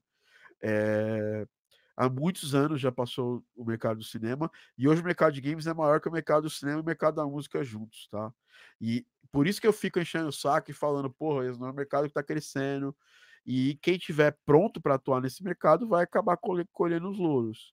A gente ainda está aqui no Brasil no começo, mas é, e no mundo já tá, eu vejo que a gente ainda tá vi, vivenciando a época de surgimento, assim, é quase que a época das bandas indie, sabe? Do punk rock do, do, do, dos games. Então quem chega antes é aquela parada antes. Quem chega antes bebe água mais limpa, né? É quem, quem, quem chega primeiro pra, na, na fonte de água é o primeiro a botar a mão lá. Então ele bebe água um pouco mais limpa. Então fica, fica a dica para entrar nesse mercado. Desde, desde o GTA V já tinha passado. Na verdade, o GTA, como lançamento, passou todos os filmes, né? É, pode falar, Bruno. Eu gosto. Eu, eu adorei essa sua. Você ter falado do punk rock, dessas coisas, que a gente tá vivendo uma época onde você ser um desenvolvedor independente e lançar é possível, cara. Tipo, não é uma coisa bizarramente underground como era na, há umas décadas atrás. Não, tipo, tá mais fácil que nunca. E com todo esse crescimento, isso significa oportunidade para quem faz o áudio para esses jogos. A gente pode até debater se, se é, é legal ter. Se todo mundo que vai entrar no meio indie como desenvolvedor vai funcionar, que não é verdade, mas para a gente Bom, isso não é o mais importante. Quem está aqui porque se inscreveu no workshop. Digita eu que eu quero saber. Porque o que acontece, ó, tem o um negócio seguinte. A gente fala, pô, é impossível viver de música, tá? Muita gente fala, foi até, um, foi até o tema do, da chamada do workshop. E a parada é a seguinte: é impossível viver de games? É, não é impossível. É impossível viver de música para games? Não é impossível. A questão é quanto você anda tentando fazer isso? Quantas vezes você tenta fazer isso? Qual a sua resiliência? As pessoas lançam um jogo e desistem. Se a gente, se eu e o Daniel, por exemplo, quando o Daniel lançou Rocket Fist, o Rocket Fist não deu grana, tivesse desistido, a gente teria perdido aí uma puta grana e a, o que paga nossas contas hoje, não lançando os outros jogos. Tivesse desistido. Então a parada é a seguinte: a, a, a, é isso que você falou, Bruno, é muito importante. É, dá hoje para viver de jogos? Dá pra caralho. Só que você precisa ter resiliência de, de primeiro lançar o seu jogo, que é aquela questão. O cara, dá para viver de música de games? Dá. Você precisa ter resiliência, resiliência de criar um portfólio, de tentar os projetos. Tava, o Bruno estava entre projetos há, sei lá, três semanas atrás. Acabou o projeto que ele estava fazendo, ele ficou uma semana sem projeto. Aí o Bruno falou assim: agora eu vou desistir, não vou fazer mais música de jogos. Ele não teria se mantido resiliente para pegar a porrada de coisa que estava no colo dele essa semana. Ele estava aqui em box conversando comigo agora. Puta, cara, tava entrando esse, tá entrando aquele, tá entrando outro projeto. Então, assim, as pessoas não não estão preparadas para pagar o preço da preço de, de conseguir o que elas querem. Isso é zero motivação, zero motivacional, prático. Se você tentar muitas vezes conseguir uma coisa, sua chance de conseguir é maior do que quem tentou poucas vezes. Se você não se preparou e quer conseguir uma coisa, quer resultado imediato, que eu quero falar é o seguinte: dá para viver de áudio para jogos? Dá. E eu vou deixar claro para todo mundo que se inscreveu, a gente vai, vai bater isso muito no workshop. Você quer um resultado imediato? Cara, não é para você. Vai arrumar um trabalho no escritório, velho. Música não é para quem quer ter um resultado imediato. O Cavi tem banda. Eu acho que para até a banda dele conseguir chance de, de, abrir shows, de tocar em shows maiores, deve ter tido, deve ter tido um trabalho foda para fazer isso. Constância, né, cara? Tem que ser constante, tem que apresentar bom trabalho sempre manter portfólio, é, porque senão a oportunidade aparece e você não está preparado. E aí você se queima. Então é, tem que, ter, tem que se manter sempre ativo, sempre ativo. É difícil, é complicado? É, mas tipo, se você desistir, você não vai estar. Tá. Mas longe de ser impossível, tá ligado? É, justamente. O, o Cavi vive de música em outra área. Eu e o Bruno, a gente vive de música de jogos, tá ligado? A gente paga nossas contas, a gente paga o. Eu, pago essa luz aqui, esses, esses controladores, tudo foi comprado com, com a grana de música de jogos. Mas a parada é a seguinte: precisa ter resiliência. Não é um, não é um caminho flat, tá ligado? Assim, ah, pô, comecei, aprendi um pouquinho, já tô ganhando grana. Não é assim que funciona. Se você quer, se você quer o resultado em uma, em uma semana, em um mês, em um ano, cara, não existe resultado imediato, não existe resultado garantido, entendeu? É, o que é fácil no, do BR não, o que é fácil no mundo, cara. As pessoas, as pessoas têm essa visão de que o Brasil é uma bosta tal. Cara, no mundo, da mesma dificuldade que eu tô falando, tanto de lançar jogos, quanto de ganhar dinheiro com jogos, tanto de ganhar dinheiro com música de jogos, é, você precisa pensar que no mundo é a mesma coisa. A gente está competindo no mercado global. Outro cara falou assim: ah, cara, pô, outro dia o cara mandou uma mensagem para mim: pô, mas lá fora é melhor do que aqui. Cara, o mercado é global. Você está competindo com gente que está fazendo as paradas fora do Brasil também. Tá bom? É, não pode ter a síndrome do vira-lata, né, cara? Achar que só porque. É, você pega como exemplo o jogo que o.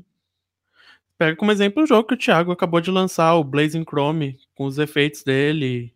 É. Já tá jogo... o mundo todo elogiando. É. Não é mercado Brasil. O brasileiro nem compra, inclusive. É, o brasileiro é. compra pouco jogo indie. Mas lá fora tá estourando. Esse jogo tá competindo com o jogo que é feito lá fora, que contrata o cara de áudio lá de fora. É, é então você tá no mesmo, no mesmo nicho. Exatamente. Na mesma indústria. No Blazing Chrome a gente trabalhou com o cara que era de fora. O cara então, de fora e eu. Então, assim. É, a... não é incomum o contrário acontecer também. É, é a mesma indústria. Não muda é, nada. É, por exemplo, o Garden Pulse, cara. É, é, que, o, que, o, que o Bruno tava falando. Cara, o Garden Pulse não vende no Brasil. O Rocket Fish, quando lançou, não vende no Brasil. Você tem que focar no mercado global, cara. é uma visão global. Você está entrando no marketplace global, você vai vender para o mundo inteiro, vai vender para a China, para Hong Kong, para Malásia, para os Estados Unidos, para o Canadá. Então, essa mentalidade de que você está fazendo uma parada, é, você está querendo conquistar os primeiros clientes no Brasil, mas daqui a pouco você vai estar tá pegando clientes fora também. Você está você tá em cima de, de trabalhar no mercado que é global. Essa parada assim, oh, no Brasil, mas blá blá blá, no Brasil, pá. É, cara, não, não tem essa, velho. Não foca, né? não foca localmente. O mercado é global, tá? Uh, uh, esse, esse workshop é para quem já entende de down ou quem apenas sabe tocar violão e ama música pode tirar proveito. Cara, qualquer pessoa pode tirar proveito. Trabalha com música, é experiente. É o caso do Cavi, ele tá na mesma turma de gente que não sabia fazer música até passar ali pela, pelas aulas do curso. E o Cavi já, faz, já sabia fazer música. O workshop é para a mesma pessoa, tá ligado? O conteúdo é para dois tipos de pessoa. Conteúdo geral. E, e, o workshop é grátis, brother. Vai lá e faz, meu. Não fica se perguntando se é ou não é. Durante o workshop, você vai saber se é para você ou não. É, vai aparecer a necessidade. É. E, e, pô, o Bruno fez workshop. Eu não sei se o Cavi chegou a fazer algum dos workshops que a gente fez no de janeiro. Não, não fiz. Já entrou direto ali, né? É, já fui direto no curso completo. Mas eu ouvi os podcasts, eu acompanhava o podcast há muito tempo. Ah, que legal, cara. Bom, pessoal, a gente vai finalizando aqui o podcast, já passamos da uma hora e vinte de podcast. Queria agradecer a todo mundo, a gente tem esse podcast toda semana, você que está chegando aqui agora. Tivemos uma audiência grande, tivemos pico aí de 40 pessoas quase assistindo o podcast. É, foi, acho que foi bastante gente assistindo. Queria agradecer uhum. a todo mundo que estava aqui. Semana que vem a gente começa o workshop, no dia 19 a gente tem ali o, a primeira live de abertura do workshop, depois no dia seguinte a gente tem a, as aulas. Quem está tá inscrito precisa entrar lá, gameaudioweek.com, tá? É, é, é o, o, o, link lá do, do, do para você se inscrever no, pod, no workshop. É só entrar lá em www.gameaudioweek.com, tá? É, o link para você se inscrever no workshop. Lembrando que o workshop não é para sempre. Você entrou lá, assistiu as aulas e acabou. Só os alunos que vão ter esse, esse workshop para editadinho, bonitinho ali para todos sempre. Mas se você não é aluno da Game Audio Academy, você só vai ter acesso a esse material dos dias 19 ao dia 26. Então, ah, Thiago, a semana que vem eu não sei se eu vou ter tempo. Prioriza aí, velho ver o que é prioridade para sua vida. É um material gratuito, material que eu poderia produzir, tá? inclusive vai estar disponível para os alunos do curso e vai estar disponível para você também, tá bom? Então, Cavi, obrigado pela presença, que seja o primeiro de muitos podcasts. com certeza. É, parabéns aí, super se destacando lá entre os alunos, cara, mandando super bem. Pô, é, valeu mesmo, cara. É, eu, eu fico feliz, cara, você teve muita humildade que é um cara que já produzia, um cara que já tinha experiência e humildade de saber ouvir alguém que trabalha numa outra área e que tem, pô, cara, se comparar o conhecimento que eu tenho em game audio e você com produção de banda, a gente tem conhecimentos parecidos, é, é, iguais em áreas diferentes. E você, pô, a humildade de querer vir aprender aqui foi grande e eu fico muito feliz, cara. Eu queria te parabenizar por essa humildade. Pô, valeu, cara. Eu agradeço demais. É, desde muito tempo, quando a gente trocava uma ideia, não era nem aluno, você sempre respondia, sempre é, era solícito quando eu perguntava as coisas e e agora como como mestre, né, cara, pô, é sensacional todo o feedback que você passa pra gente, todo o conteúdo, é tanto gratuito quanto do curso completo, é tudo válido, qualquer isso eu falo pra galera, qualquer nível de aprendizado que você tenha, de música, de produção, não deixe se limitar o o quanto você quer alguma coisa, cara. Corre é. atrás, pega, aproveita, aproveita, cara. Cara, se você ainda não é foda, você e você, se você não começar, você vai continuar não sendo foda. Você é. começou, você tá a, você tá um dia, você tá a, a um dia a mais para ficar foda. Se você não, não produziu, você tá um dia menos de ficar foda. É isso aí. É, é, uma coisa que eu, que eu acho que é muito importante na toda a carreira é a consistência. As pessoas querem muito resultado imediato em tudo. Qualidade da, do seu trabalho, trampo, dinheiro, tem que ser tudo aparecido. É, informação, é, tudo rápido. Informação, tudo rápido, imediato. E a consistência é a grande diferença em tudo, cara. Pô, o Bruno aí tá quantos anos estudando game áudio? Tá aí uns dois, três anos estudando game áudio. E assim, é que ele, ele, ele teve uma, uma, uma subida meteórica, assim, tipo, um ano depois, do, um ano e meio depois do curso, já tinha conseguido um trabalho. Mas já foi três anos, Thiago. Foi três anos estudando. É, e música focada em games já faz oito, mais de oito. Não. Então, assim, é, essa parada, ah, eu tô pensando em desistir ah, eu tô pensando em, em, em sei lá, em parar. Velho, tudo bem. É, saiba que se que para viver do, do, que você gosta, tem esse preço que você tem que pagar, brother. É, é. E, e, e, é o preço, por exemplo, eu poderia, cara, eu trabalhava com TI, eu ganhava muito bem com TI, muito mais do que eu ganho hoje, e poderia, se eu continuasse, faz quase sete anos que eu saí, então eu, se eu continuasse fazendo o que eu fazia antigamente, eu estaria ganhando muito mais, seria, sei lá, diretor de, de TI da empresa e tal. Mas hoje eu sou muito feliz, cara, do que eu faço. É, justamente. É você. Eu trabalho no lugar que eu gostaria de trabalhar, com as pessoas que eu gostaria de trabalhar, fazendo o que eu quero fazer. E muitas vezes isso está muito atrás de, da parte de grana. A grana, e é parada, sabe, é uma parada que funciona muito assim. Você tem que ficar esperto com grana. Hoje mesmo estava tendo uma puta discussão com o Bruno aí, explicando para ele umas coisas de projeto, de como conseguir tirar mais, mais é, proveito é, em termos de grana do, do, do, do trabalho que ele presta. É, e, e, o Bruno já está no nível de, de, clientes, já, de estar tá interagindo com clientes e fechando contratos e tudo mais. Mas a gente tem que pensar o seguinte, cara. É, a gente não tá nessa só por grana. O objetivo de estar tá nessa, a grana é muito mais quando você para de focar só em quero conseguir dinheiro, quero conseguir dinheiro, quero conseguir dinheiro e pensa em, em, em fazer um trabalho consistente para conseguir projetos. Cara, a parada dá uma. Dá, começa a virar. Para mim aconteceu isso. Quando a gente falou, puta, vamos fazer o Other Box, que foi um puta sucesso comercial, foi assim: vamos fazer um jogo em nove dias aí e ver o que acontece. E aí o que aconteceu foi que esse jogo viralizou PewDiePie jogou com mais de oito youtubers gigantes o jogo vendeu pra caralho e tá vendendo até hoje muito bem. Porque a gente, o que, o que a ideia inicial do jogo não foi fazer um jogo para só conseguir dinheiro. Então, pensa nisso aí.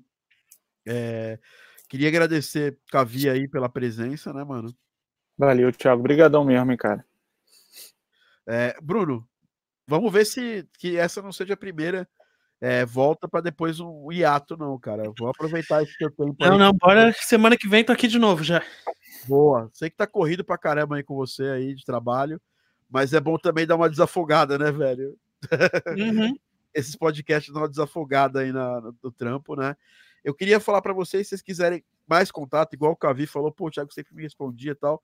O lugar onde eu tô sempre ativo é no Instagram. Então me segue lá, arroba ThiagoTD. É... Eu respondo, pode não ser imediatamente, eu respondo todas as directs que me mandam no, no Instagram, então manda lá, que é por lá que eu respondo mesmo. E é isso. Para seguir o Bruno Mendes, é, é, quais são as suas redes sociais, site tudo mais, Bruno? Você pode entrar no mendeaudio.com, que é o meu site. Um pouquinho desatualizado, mas tem um, um reelzinho atualizado. Tem o meu Instagram, Bruno Underline Mende. Uh, hoje eu vou voltar a postar lá. Tava um tempo em ato, aquele Instagram. É, o, tem também o, o SoundCloud, é, barra Bruno Underline Mende. E tem o Facebook também, mesma coisa, Mende Áudio, mas é a mesma coisa que vai ter no Instagram, vai ter lá, então o Instagram é mais jogo para me seguir. Cavi Montenegro. Isso. Cavi Montenegro no Instagram, no Facebook também, apesar de não usar, o Facebook tá morrendo já, né? Vou fazer é... mexanzinho da banda aí, cara, porque. Vamos, vamos sim. Vou fazer o jabá. Segue lá, arroba Reckoning Hour. Eu vou depois escrever aqui nos comentários como é que é. é. A gente vai fazer um show em São Paulo agora em setembro, dia Quero 7. Tá Quero tá lá. Dia 7, abrindo para o Esa Dying, e dia 8 aqui no Rio. Vai ser Boa. legal dá uma seguida lá na banda. Tem meu trabalho também como produtor musical no arroba Studio, que é onde eu trabalho corriqueiramente. E tem meu trabalho também como meu portfólio, né? Começando aí como, como, como compositor para games, que é lá no meu SoundCloud, Cavi Montenegro também. No Instagram é geralzão, tô postando tudo. Boa, tá postando aí toda a evolução dele no curso. É Tá muito, tá muito legal os trampos. E Cavi, cara, só pra vocês saberem, gente, a Wesley Dyne é uma das principais bandas de metal dos Estados Unidos, de todas, tá ligado? Tipo assim, tá no nível. Do, tá um pouquinho abaixo, assim, do nível do. Do, sei lá, do Slipknot em termos de, de fã. É. Uma banda bem famosa. E eu tô muito, pô, orgulhosão de você, velho. Oh, valeu, cara. Valeu. Quem gosta de metalcore, thrash é. metal, é. É, melodic death metal, vai gostar muito da banda do Cavi. Tá lá no é, Recogning Hour, é. também lá no Spotify, cola lá, que eles lançaram um álbum. Lançaram um álbum esse ano ou ano passado? Foi, foi. A gente teve álbum esse ano, foi em julho, junho. A gente lançou um clipe final, final de maio. Tem no YouTube, é, o CD tem no, no Spotify, em todas as plataformas. E tem lá o trabalho inteiro completo da banda. A gente sempre tá, sempre tá ativo aí no mercado, correndo aí, a, fazendo show para todo quanto é lado aí. Boa. Também acabei de lançar o remix do Mario Maker no Spotify, cola lá. Collab minha e do Ru Stefan. E amanhã, sexta-feira, para quem estiver assistindo isso aí, para quem estiver assistindo isso aí em 2020, já tá lá. É, vai sair a música tema da, que a gente fez da BGS do jogo Gravity Heroes, que a gente está ainda trabalhando no áudio, nas músicas, mas a gente está lançando aí como um pequeno gostinho da trilha sonora do Gravity Heroes. Vai estar tá amanhã em todas as plataformas digitais colaboração com a CDB Brasil, CDB Brasil aí dando uma moral pra gente, ajudando a gente a lançar trilha sonora para games nas plataformas digitais. Beleza, galera? Ó, para terminar, duas coisas. Ninguém bate na porta de ninguém perguntando se tem alguém foda naquela porta produzindo algo foda. Muito verdade, Otherside Music. É. é um mantra esse aí. Ninguém é obrigado a conhecer a gente, cara. A gente tem que fazer as pessoas conhecerem a gente, cara. É isso aí, brother. Muito legal. Saudades, Bruno Costa. Vamos dar um abraço para todo mundo que esteve aqui acompanhando com a gente no Live Squad. Ó, saudades, Bruno Costa, também grande aluno da Game Audio Academy, guitarrista foda pra caramba, toca muito. Other Side Music, obrigado pela, pela, pela, pela primeira participação. Que venham mais. Camilo também, grande abraço. Ele que quase explodiu a casa aí durante a live do Instagram. Fabrício Cohen, obrigado também, velho, por, pela participação. Tanekoshima, nosso grande dublador. Vamos fazer aí um dia aí um podcast sobre dublagem para jogos e ele vai ser obviamente convidado. Wesley que também está aqui, ó, ele chegou a fazer na época também workshop.